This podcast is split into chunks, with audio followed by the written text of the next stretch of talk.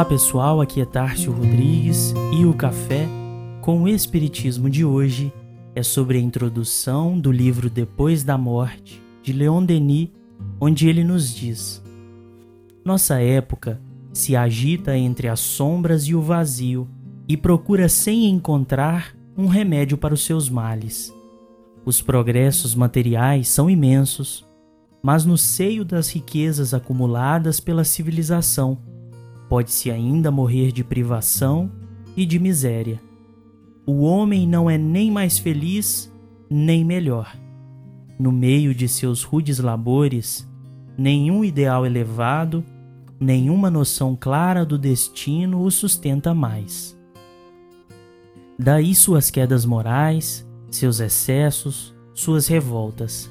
A fé do passado extinguiu-se o ceticismo, o materialismo substituíram-na e, sob seus sopros, o fogo das paixões, dos apetites, dos desejos crescem.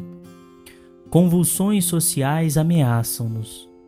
Às vezes, atormentado pelo espetáculo do mundo e as incertezas do futuro, o homem ergue seu olhar para o céu e pergunta-lhe a verdade interroga silenciosamente a natureza e seu próprio espírito, reclama da ciência seus segredos, da religião seus entusiasmos. Mas a natureza parece-lhe muda e as respostas do sábio e do religioso não satisfazem sua razão e seu coração.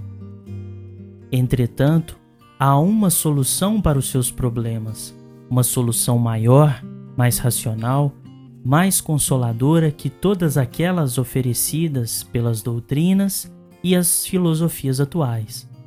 E esta solução repousa sobre as bases mais sólidas que se pode conceber: o testemunho dos sentidos e a experiência da razão. Aqui fazemos uma pausa para adentrar o profundo pensamento do mestre de Tours. Ele nos diz da importância de uma perspectiva clara de nossa destinação futura e da elevação do ideal, enquanto os sustentáculos no qual se repousam a ordem e o progresso humano. Mas, para tanto, é indispensável o estudo das leis naturais, pela própria observação dos fenômenos físicos e das meditações sérias acerca da temática do ser, pois ambos se constituem como obras do Criador e refletem as suas perfeições divinas. E assim, a doutrina nos impressiona pelos fenômenos e pela razão. Denis vai dizer: é essa doutrina capaz de transformar a face das sociedades que oferecemos aos pesquisadores de todas as ordens e de todas as fileiras. Ela já foi divulgada em numerosos volumes Acreditamos dever resumi-la nessas páginas, sob uma forma diferente, dirigindo àqueles que estão cansados de viver como cegos, ignorando a si mesmos, a aqueles a quem não satisfazem mais as obras de uma civilização material toda superficial e que aspiram a uma ordem de coisas mais elevada. É sobretudo para vocês, filhos e filhas do povo, trabalhadores cuja estrada é áspera, a existência difícil, para quem o céu é mais escuro, mais frio o vento da adversidade. É curiosa a observação de Denis que a doutrina já houvera sido divulgada por numerosos volumes, pois nos lembramos do caráter de continuidade do qual se reveste a verdade sendo ministrada e divulgada por inúmeros gênios ao longo dos séculos, sempre contextualizada nos costumes de cada povo e, conforme diz Denis, no intento de libertar o homem preso ao materialismo e superficialidade de todos os tempos, ocupado na conservação do patrimônio material individual e distraído do labor intensivo na conquista da ciência e da razão da harmonia e da paz. A obra Depois da Morte é prefaciada com as primícias de lucidez e poesia com as quais podemos alçar nosso próprio voo para o mais alto.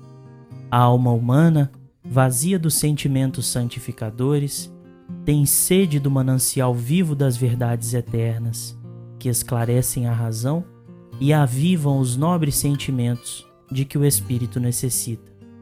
Como conclui Denis, entre vocês, muitos talvez rejeitarão nossas conclusões. Apenas um pequeno número aceitá-las-ão. Que importa? Não procuramos o sucesso. Um único móvel nos inspira: o respeito, o amor da verdade. Uma única ambição nos anima.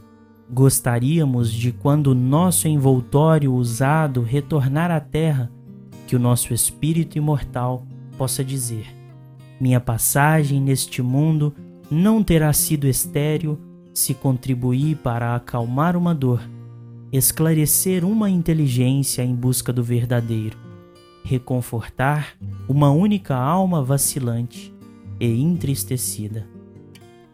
Fiquem com Deus e até o próximo episódio do Café com o Espiritismo.